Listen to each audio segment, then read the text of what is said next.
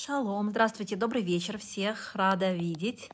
Меня зовут Хана Кейла. Сегодня у нас с вами будет урок по военным стратегиям. Всем шалом. Пожалуйста, напишите, как если вы меня видите и слышите, а, потому что какие-то перебои немножко с интернетом. Всем здравствуйте. Всем шалом, рада всех видеть. Барухашем, все хорошо. Я напоминаю, что мы будем заниматься по вот этой вот книге. И сегодня тема, о которой мы будем говорить, это как выработать мы сознание, мы, коллективное сознание. И вообще мы сегодня очень много, на самом деле, еще будем говорить про кражи и про то, что как еврейский закон видит кражи и как принято в тех обществах, в которых мы с вами живем, эм, думать про кражи. Это разные вещи, друзья. Эм, и нужно понимать, как наши с вами действия оцениваются не только в этом мире, а оцениваются наверху для того, чтобы мы не делали ошибок тех, которых можно избежать. Потому что у нас никто не может, э, ну, в этом мире, да, вот в рамках того, э, не знаю, законодательства той страны, в которой мы с вами живем, там, осудить за то, что вы взяли немножко крема для рук там у подруги, пока она не видела из сумки, или там спичку одну украли, не знаю. В общем, какую-то э, сделали какую-то мелкую кражу по меркам того земного суда, в рамках которого мы находимся, это ничего не обозначает, но мы должны ориентироваться не только на это, мы должны ориентироваться на те баллы, которые мы с вами зарабатываем или теряем в духовном мире. Поэтому сегодняшний урок будет очень полезен, он будет очень практичный и прикладной с множеством примеров, что не нужно делать, эм, чтобы не вляпаться с духовной точки зрения в неприятности. Так, буквально одну секундочку, и мы с вами начнем. Мы поможем всем остальным собраться, кто хочет к нам присоединиться. Правильно? И будем начинать. Да, всем шалом, рада всех видеть. Здравствуйте, здравствуйте.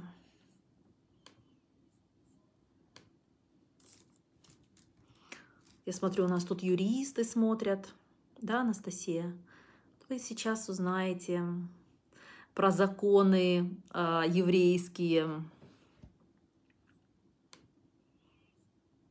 Мизраташем.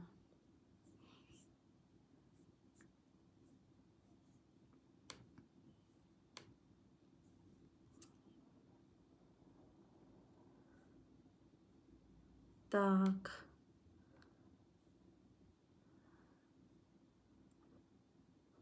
Что я хочу сделать. Одну секунду. Всем здравствуйте. Да. Всем шалом.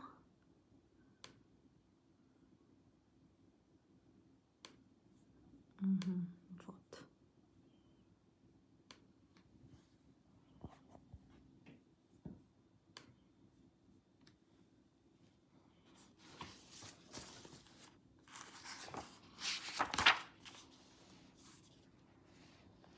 Значит, э, Тов, начинает Рэбе Ценхеллер с того, что, как обычно, с примера реальной войны. В этот раз она приводит пример реальной войны. Эм, э, на примере Второй мировой войны, когда Германия начинает э, захватывать Европу. Что происходит? Что происходит? Начинается все с захвата Польши.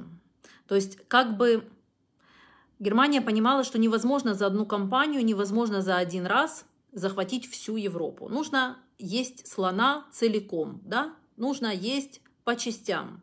Поэтому для начала идет захват Польши, и потом только после этого начинается захват там Норвегия, Франция, Голландия, Бельгия, да, все знают нашу историю. И что на это говорит э, Рамхаль, что Яцерара делает то же самое. Захват нашим врагом, да, нашим деструктивным началом нас происходит тоже как бы частями. Написано следующее. Несмотря на то, что Яцерара пытается заставить человека грешить абсолютно во всех видах грехов, друзья, некоторые из нас чувствуют это на себе отлично, да, когда просто во всех видах хочется, ну, не хочется, но внутреннее толкают. Значит, Несмотря на то, что Яцерара пытается заставить человека согрешить во всех видах грехов, есть некоторые грехи, которые человеческая природа делает более желанным. Поэтому Яцерара делает их более до доступными для человека.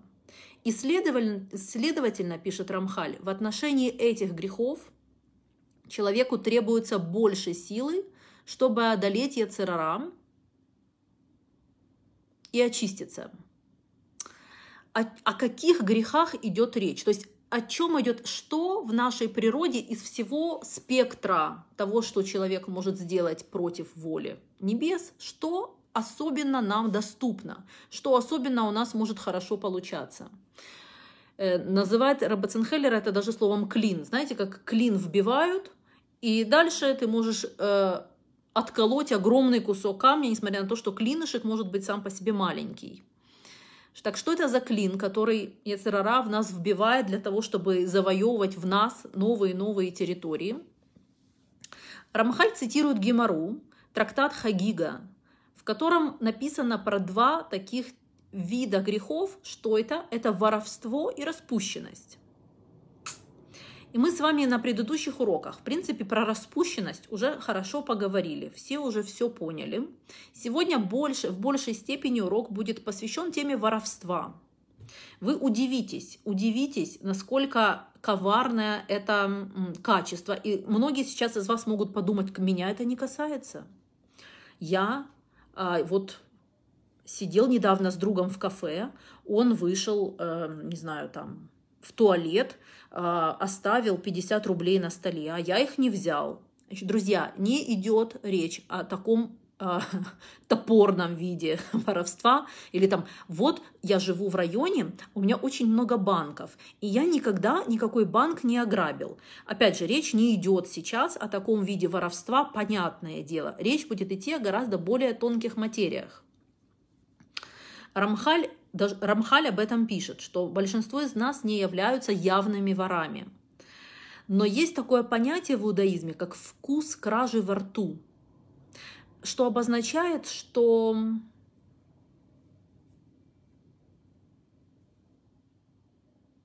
есть тонкие нарушения, тонкие, то, тонкие вид, виды воровства, которые мы часто, потому что воспитывались в определенной среде, даже не идентифицируем и не распознаем, как в принципе типы воровства. Хорошо? Я вам их перечислю, вы сейчас будете знать. Например, вы а, соглашаетесь на более низкую заработную плату, чем ваш коллега, чем ваш друг. Зачем? Чтобы вас наняли, а, человек, а другого человека вынудили либо уйти с рынка, либо уйти с этого места, с этой должности. То есть вы заведомо, вы знаете, какая у него зарплата, какая, э, какая оплата труда, и вы заведомо соглашаетесь на более низкие условия. Бывает, да, такое? Иногда слышали про такое. Дальше. Куда бы мне это положить? Вот. Э, что может быть еще? Например, э, не платить кому-то, кому вы должны. Или отрицать сделку, которую вы заключили. Можно еще отрицать часть сделки. Это будет тоже относиться к теме воровства. Э, не давать, более, не давать точное описание или не давать правдивое описание какого-то товара, который вы хотите продать. Сейчас все люди что-то, вон, пожалуйста, через Facebook уже там целый домен открыт с продажами, люди выставляют, Э, товары свои, пишут описания. В каждой стране там есть сайты, на которых э, люди чего-то покупают, продают друг другу. Нужно быть аккуратным с описанием, потому что по законам небесным, если вы даете неправильное, некорректное описание, это называется воровство. Это не называется, что вы предприимчивый продавец, у вас есть предпринимательская жилка, вы просто очень удачливый продавец. Это этим не называется. Дальше. Открытие конкурирующего бизнеса в области, в которой недостаточно клиентов для этих двух бизнесов. Если вы находитесь в каком-нибудь ПГТ, в небольшом городе, не знаю, в каком-то поселке, и на этот поселок достаточно одного продуктового магазина, и он уже есть, и вы решаете открыть второй, э, с точки зрения э, закона страны, в котором вы находитесь физически, да, вы не делаете кражу, вы не нарушаете закон. С точки зрения э, небесного суда вы совершаете кражу, потому что вы отбираете бизнес у того, у кого он уже есть. Э, также может быть э, сюда относиться изменение условий проекта по ходу проекта.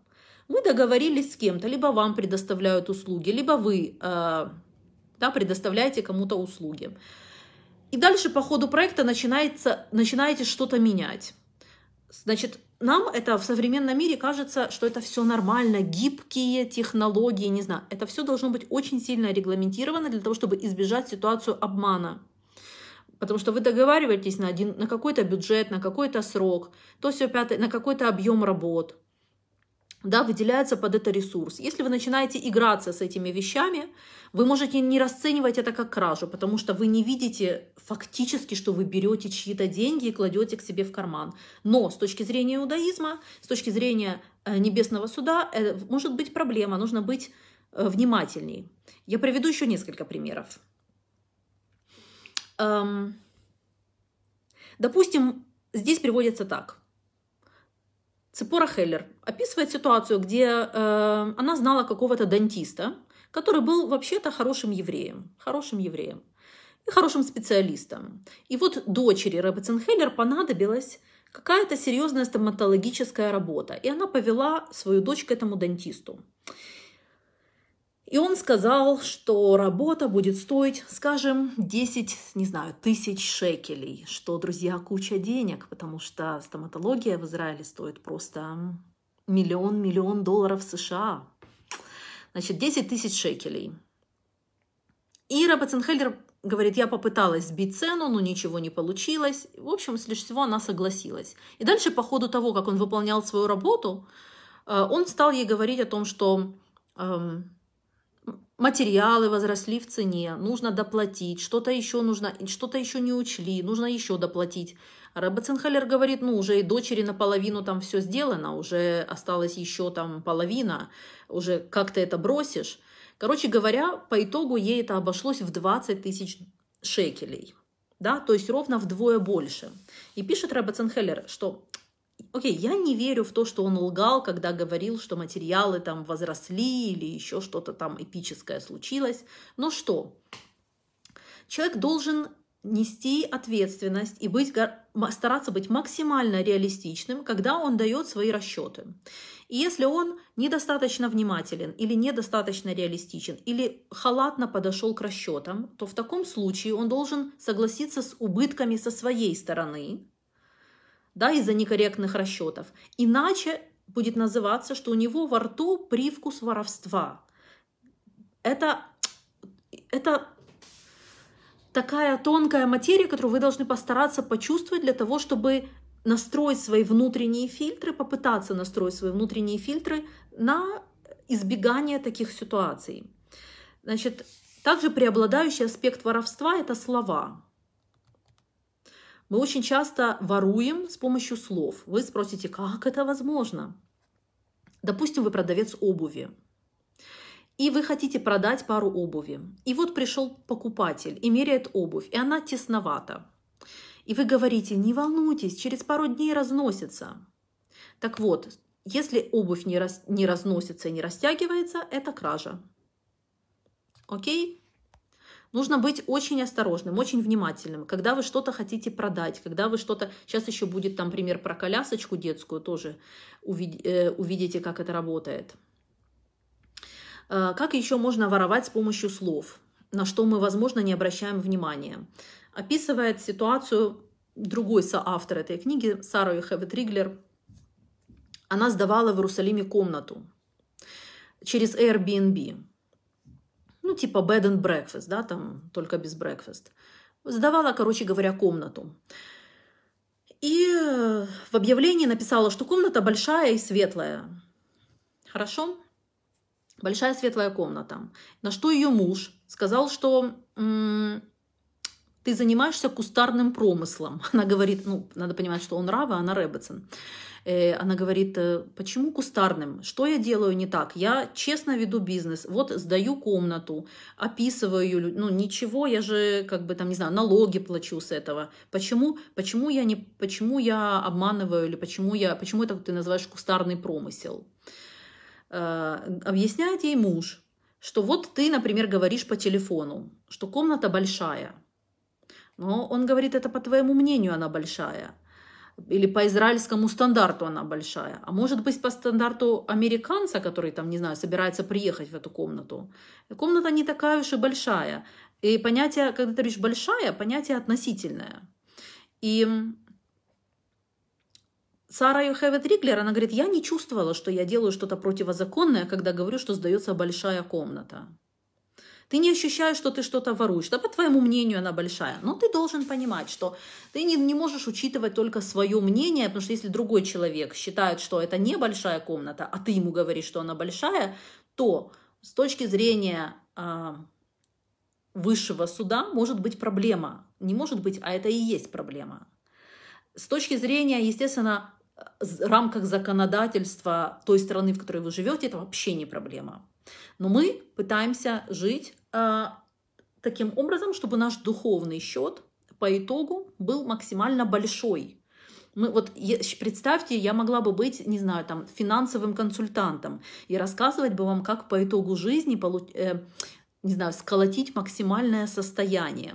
Вот. Но я делаю, в принципе, все то же самое, только с вашим духовным счетом. Пытаюсь рассказать из того, что я сама выучила и поняла, как по итогу сколотить максимальное состояние на своем духовном счету. Вот для того, чтобы не растрынкать оттуда денежки, да, вот эту бесконечную э, валюту чистого света, нужно быть осторожным с тем, как мы формулируем, особенно когда мы хотим что-то кому-нибудь продать. Потому что, пишет Сара Йохеве Триглер, сразу после этого как раз был случай, что приехал мужчина, а, и был недоволен комнатой, приехал из Америки, был недоволен комнатой, сказал, что она не такая большая, как он ожидал, и, конечно, пришлось вернуть ему весь залог полностью. И э, резюме такое, что можно стать вором с помощью неправильного прилагательного – которое мы используем для описания чего-либо, поэтому нужно быть внимательней. Дальше пишет Ребетсон Цепора Хеллер, что у нее была студентка в НВ, это там, где я училась, только, видимо, раньше. И у этой студентки а, диагностировали тяжелую болезнь на серьезной там четвертой стадии. И прогноз был вообще безутешный э, и очень тяжелый. И в Израиле, это дело происходит в Израиле, им сказали, что можно сделать на такой стадии операцию, но не в Израиле, а в Америке в какой-то особенной-особенной клинике. Эта операция будет очень дорогая. Теперь, э, у этой студентки и ее мужа не было страховки американской, которая бы могла покрыть эту очень дорогостоящую операцию. Что вы пишете? Обычно сдают квартиру после просмотра и говорят метраж. Нет, друзья, Airbnb это когда посуточно идет сдача, вы там, не знаю, условно смотрите, на, смотрите по интернету описание или смотрите э, фотографию, но потом вы иногда может так случиться, что вы приехали и в описании было, что это большая комната, по фотографии она может, ну, так действительно получилось, как большая, а по факту нет, поэтому нужно быть осторожным с тем, что вы говорите. Вот так вот про эту студентку. Короче говоря, э, израильская страховка не покрывала операцию в Америке. И нужно было либо собирать как-то срочно огромную сумму денег, огромнейшую просто, не было у этой студентки с ее мужем такой суммы, либо им предложили махина, ну как не то чтобы махинацию, но такой финт ушами. Естественно, в Америке тоже много евреев, которые решили помочь таким образом. Они хотели дать фиктивный документ, как будто бы муж полгода работал уже в Америке, и ему как бы ну, полагалась бы страховка. И дальше, чтобы они через эту страховку оплатили эту операцию. И, эм, и приходит эта студентка к Ребе и говорит, я понимаю, что на кону стоит моя жизнь, но я не могу просто, это обман чистого вида, потому что мой муж не работал полгода в Америке, и нам эта страховка на самом деле не положена. Я не знаю, что мне делать. Я не хочу соглашаться, меня все на это толкают, все говорят, что это пикох нефеш, что это спасение души, и что есть разрешение, если речь идет о спасении души, в нарушении мецвод, в нарушении заповедей. Она говорит, ну я не хочу внутренне, я не, не могу, не, не согласна. Внутренне чувствую, что это неправильно, так делать неправильно.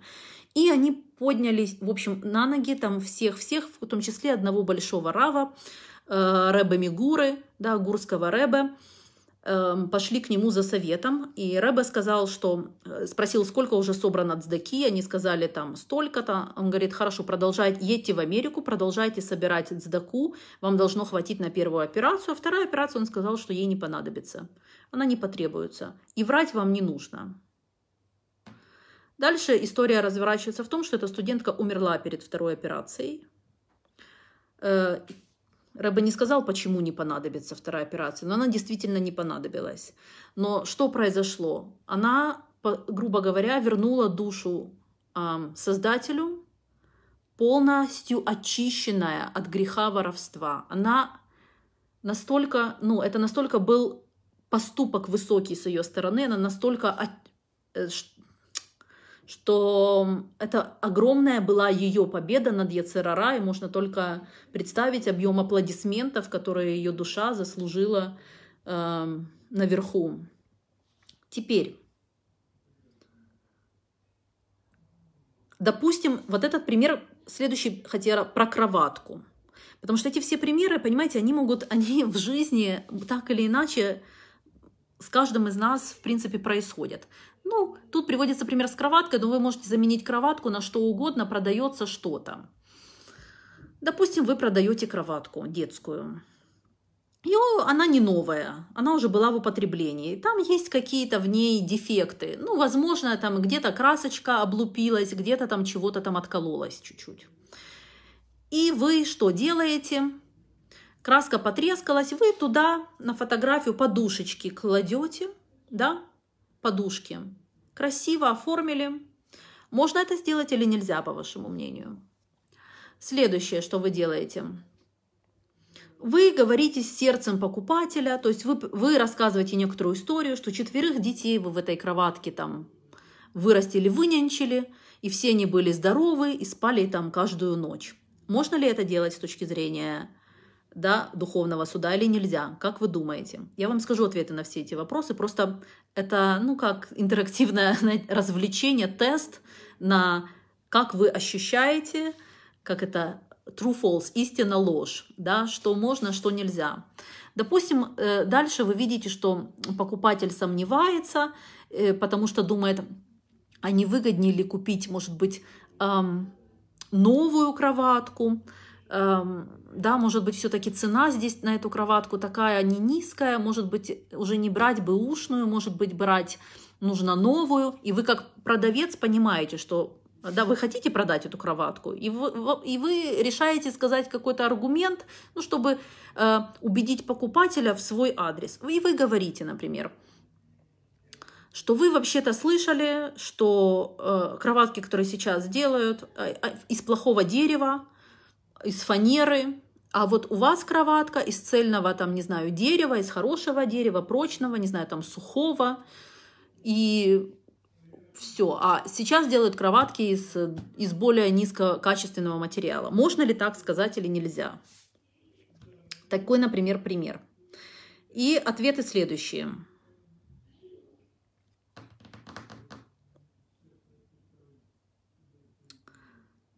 Скрывать дефекты не разрешается. Если вы что-то продаете, первое, не разрешается скрывать дефекты. Второе, разрешается украшать товар, который вы продаете. Поэтому вы можете положить подушки, красиво поставить рядом цветочек, если вы продаете стол, положить апельсинку, не знаю, сделать что-то, чтобы ваш товар на фото выглядел красивее, свет, сделать там, я не знаю, в Инстаграме наложить фильтров. Вы можете это сделать. Это как бы украшение товара, но дефекты должны быть видны. Значит, эм, Теперь, разрешено ли в кавычках говорить сердцем покупателя? То есть разрешено ли ему рассказывать какую-то историю? Я когда-то приводила пример, как я духи покупала, э, нишевые. Значит, я вообще пришла не нишевые покупать, а любые, но нишевые я купила, потому что женщина, которая продавала духи, продавец в магазине, она мне рассказала такую историю про эти духи. Как молодой и красивый парфюмер, не знаю, в группе, они поехали на острова Италии, и там жили месяц, и создавали ароматы. Из трав этого там острова, и аромат получил название в честь, и это там Такая была история, я, я, я просто чуть книгу не написала после того, как вышла из этого парфюмерного магазина, не знаю, там алые паруса бы отдыхали просто, как все дизайнеры старались, чтобы э, Аня потом надушилась этими духами, как они там долгими одинокими вечерами смотрели на Средиземное море, не знаю, и щипали траву, и своими голыми руками ее там сжали. В общем, целая, там была целая-целая история, короче говоря. Вопрос, можно ли это делать? С точки зрения иудаизма ответ можно. Можно. Вы можете придумать любой сторителлинг для того, чтобы продать то, что вы хотите. Теперь, ну, соответственно, то, что она говорила, там, мои дети были все там здоровы, в этой кровати хорошо спали, это было можно говорить. Но что было запрещено 100%, это сказать, что, допустим, все современные кроватки сделаны из э, худшего материала, чем та, которая находится у вас. Почему? Потому что это банально неправда. Потому что у вас нет статистики и у вас нет данных по всему рынку кроваток которые только существуют на данный момент, чтобы вы могли утверждать, что они все хуже, чем ваша. Это неправда. Говорит Рамхаль, а, я надеюсь, с этим примером было понятно. Я в такие краски выдавалась, друзья. Я, я рада, что вам понравилось. Э, значит, эм, так, что тут дальше? Говорит Рамхаль, что когда дело доходит до воровства, то нет минимума. Для, для примера приводится хамец на Песах абсолютно нет разницы, вы съедаете небольшой, небольшой кусочек хамца, вот такой, да, там, или вы съедаете пол батона. Нет разницы. Если вы уже едите хамец на Песах, все равно вы, вы грубо нарушаете закон. Точно так же с воровством. Нет, по, в, по мнению небес, нет маленькой вещи. Если вы крадете спичку, неважно, она будет такая же по размеру в, в глазах небес, условно. Это то же самое, как вы угоняете Теслу, какой-то там модный автомобиль, не, потому что нет разницы. Для небес нет разницы. Это немножко или это множко. Это только есть разница для вот мира, в котором мы живем. За спичку вам ничего, за Теслу вас будут искать. Понятно? Э, объясняется следующее. Это сейчас будет все истории, Мишна.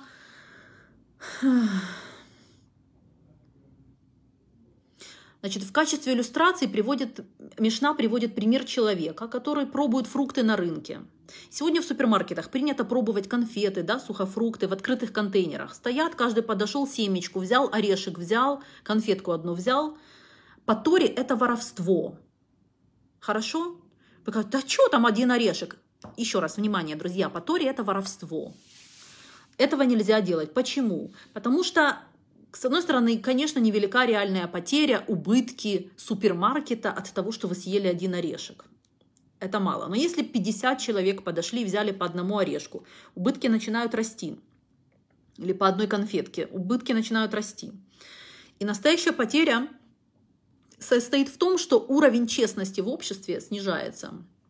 Начинают там кладовщики не доверяют там своим работникам, все не доверяют покупателям, устанавливаются зеркала в продуктовых магазинах, устанавливаются кам камеры, устанавливаются мониторы, устанавливается...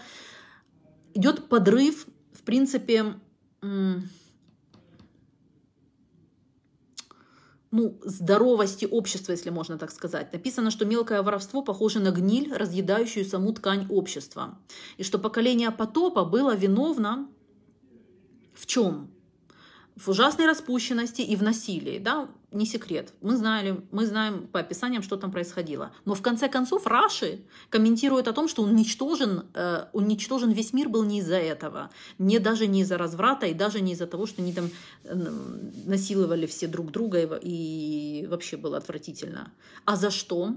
Раши говорит, из-за греха мелкого воровства. Вау, да, как это... Люди, почему? Потому что люди крали вещи, которые стоили меньше ну, не знаю, там, цента, меньше, меньше какой-то самой минимальной валюты. И почему мелкое воровство заслуживает глобального унижения? Потому что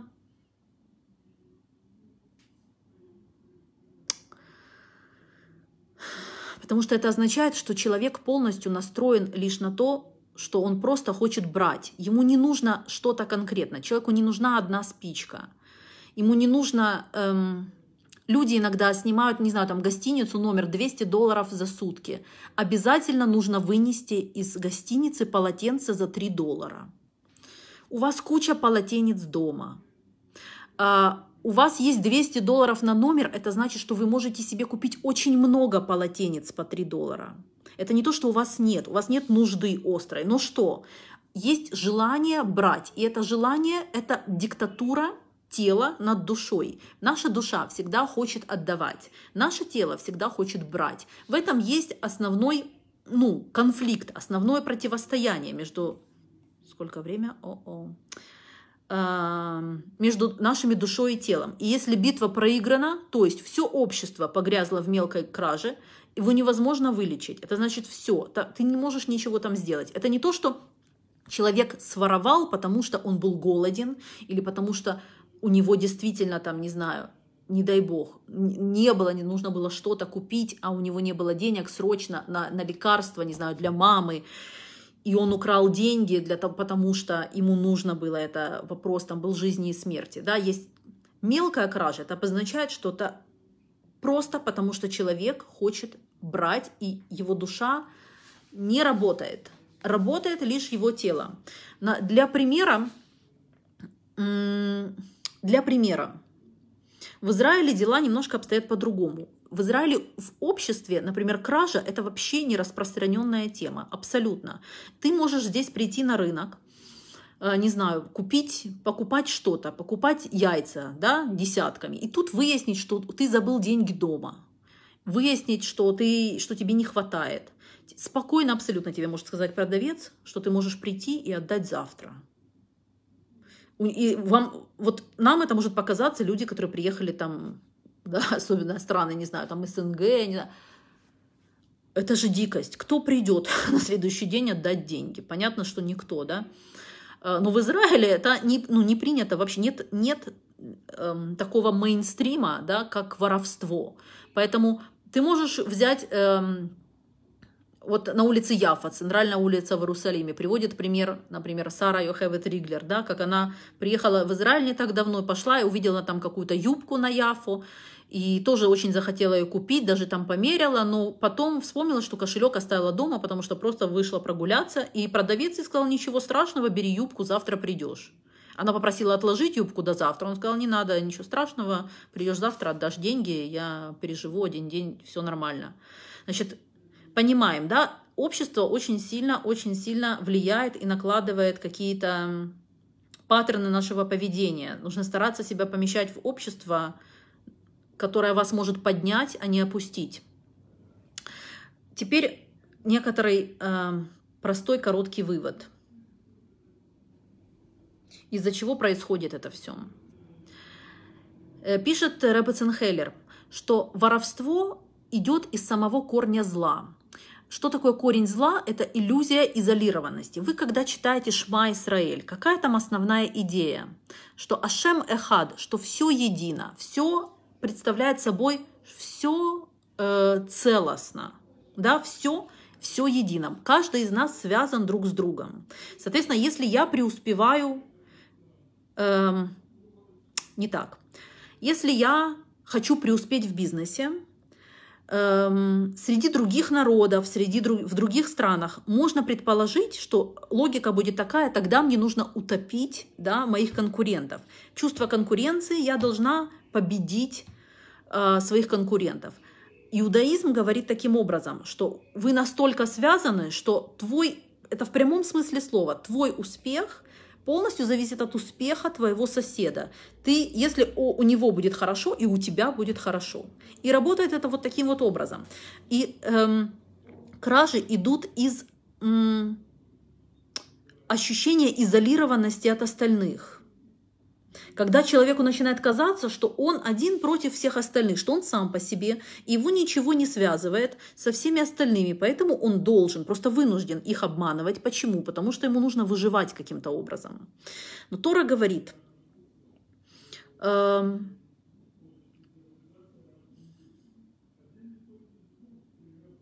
что реально, буквально, наш успех зависит от от другого человека, потому что, как пишет Рамбан Нахманид, ваш, ваш ближний – это и есть вы сами.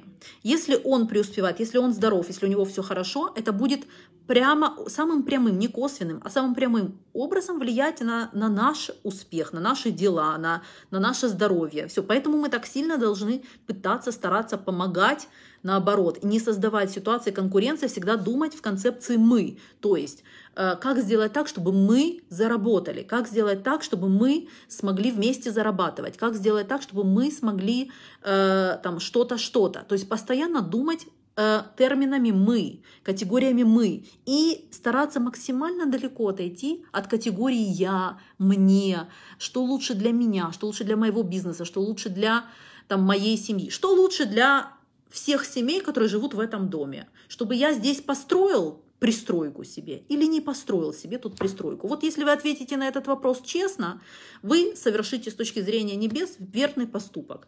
Не с точки зрения вам нужна пристройка, а с точки зрения всем остальным. Если вы будете оставлять свои велосипеды и самокаты прямо на входе в подъезд, вот для всех это будет лучше или хуже? Вот для какой-нибудь там вашей соседки с коляской, которая будет выходить детей выводить, коляску вывозить, еще что-нибудь тянуть. Ваши велосипеды на входе. Ей это поможет сильно.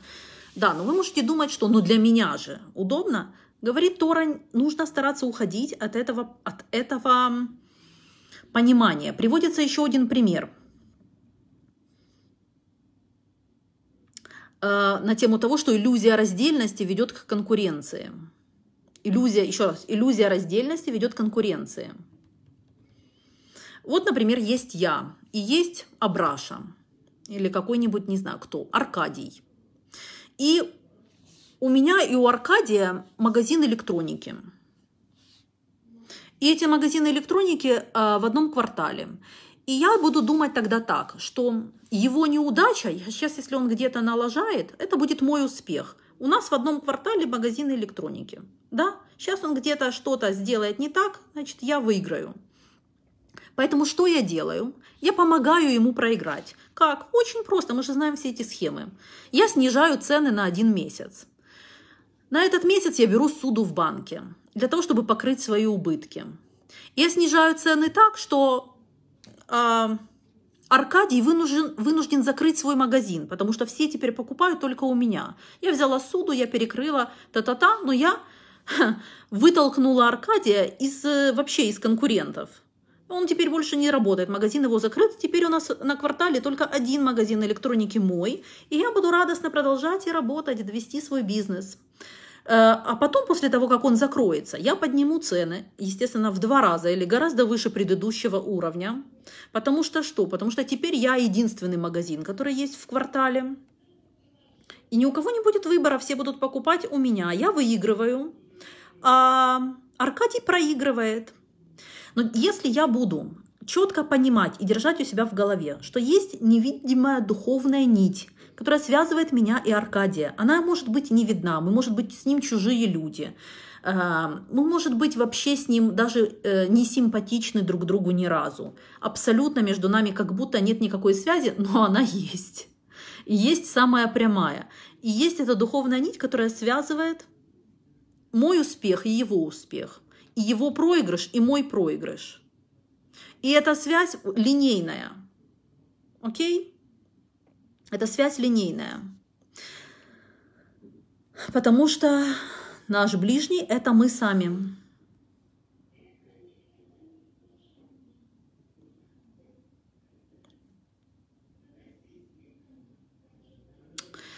Вот, все, я хочу закончить этот урок на простой-простой истине, которую, я надеюсь, с помощью всех этих примеров вы уже и так, в принципе, сами поняли. Наша задача выработать в себе мы, мы мировоззрение. Мировоззрение как это, сознание коллективное, сознание мы. Это очень мощный инструмент против яцерара, против того, где вам будет хотеться схитрить, что-то как-то сделать, если вы думаете в категориях мы, если вернуться, к примеру, с кроваткой, да, и пришла какая-нибудь женщина у вас ее покупать, представьте на минуту, что это не какая-то левая женщина пришла, а, например, ваша сестра. И давайте ей советы или давай или какая-то близкая там вам, да, давайте ей советы, общайтесь с ней, говорите с ней, исходя из того, что будет лучше для вас обоих. Вы можете сказать, смотри, здесь есть там, а, вот тут вот пошкрябана краска, вот здесь вот немножко там еще что-то, раскачана балочка какая-нибудь. Но давай я тебе сброшу там цену еще там, не знаю, на 40 долларов на эту кроватку, и ты, ну, сможешь тогда сэкономить и реально по сравнению, допустим, с новой кроваткой. Либо, если ты все-таки хочешь чтобы вся краска была на месте, и ну, тогда нужно будет заплатить больше, и да, можно купить новую. Вот вот такая вот, да, вот такая вот история. То есть разговаривать не как, не как с противником, не как с чужим, а разговаривать как со своим. Очень часто, когда мы ведем ну, бизнес, да, мы находимся, или типа бизнес в кавычках, да, работа какая-то. То есть мы либо работодатель, мы, либо мы э, работник, либо мы продавец, либо мы покупатель, да, либо мы какая-то третья сторона в соглашении. Эм, Вместо того, чтобы преследовать исключительно свою личную выгоду, всегда имеет смысл вернуть себя в положение «мы». Все здесь вместе связаны. Мой успех и его успех одинаково. Моя кровь не краснее, чем его. Мы мы находимся в связке. Всевышний так создал этот мир. Он хочет, чтобы мы так думали, чтобы мы так себя вели, чтобы мы, когда дело касается денег или каких-то продаж или чего, чего-то, мы не переключались из режима дающих в берущие, чтобы наша душа максимально всегда во всех ситуациях превалировала над нашим телом, а желание души всегда давать, всегда давать. Делать так, чтобы все вокруг выиграли, были счастливы, у всех все было хорошо, и думать вот таким вот коллективным, коллективным умом, коллективным сознанием. Дорогие друзья, без раташем, чтобы у нас был успех в этом непро, не, непростом деле. Э, на тему кражи вы должны эм, вообще в идеале, понимаете, иметь своего равина, который, с которым можно советоваться по вопросам Аллахи. Как, есть, как сейчас принято иметь своего, не знаю, лечащего врача дома, да, семейного врача, человека, который будет знать вашу историю, будет знать, как вам помогать, как с вами работать, как, что вам хорошо, что вам плохо у вас нужно постараться в своей жизни, вот поставьте себе это, не знаю, там, на ближайший год, найти человека, найти равина, который хорошо знает закон, который хорошо, который возьмется за то, чтобы разбираться с вами. Вплоть до того, что это, это нормально, если это будет стоить денег. Какую-то небольшую сумму вы будете ему перечислять раз в квартал, но зато у вас будет человек, который будет оперативно отвечать э, на ваши вопросы, для того, чтобы вы не делали ошибок в этой Понятно, вы не все могут пойти учиться в Ешиву или в Махон, но у вас должен быть человек дух, духовно хорошо знающий законы, который будет вас корректировать, чтобы вы не делали ошибок. Поверьте, это совсем за небольшие там какие-то деньги, за которые это может стоить, э, вы должны нанять себе человека, консультанта, который будет вам помогать направлять ваши э, поступки. Я так делаю сама. Я вам только рекомендую то, то, то что я, ну как, э, из своего, из своего какого-то опыта. Не потому, что у меня куча денег, и я могу себе позволить эм, там иметь равина, который будет заниматься моими вопросами. Нет, несмотря на то, что денег не куча, я стараюсь взять как небольшую какую-то сумму на то, чтобы у меня был человек, которому я могу написать сообщение на WhatsApp, спросить, я сейчас в такой ситуации, или я сейчас вот этой мясной ложкой вот залезла в эту кастрюлю, что мне делать, да, вопросы по кашруту, или у меня сейчас вот такой-то разговор, как мне его построить, чтобы там или не обидеть человека, или не то, с аллахической точки зрения, как я могу говорить с кем-то, то есть, то есть задать реальный вопрос – Вот ищите таких людей, друзья, ищите, учи, учите законы. Я буду учить без раташем, буду вам рассказывать, если еще что-то интересное выучу. Всем хорошей недели и до новых встреч. Пока-пока.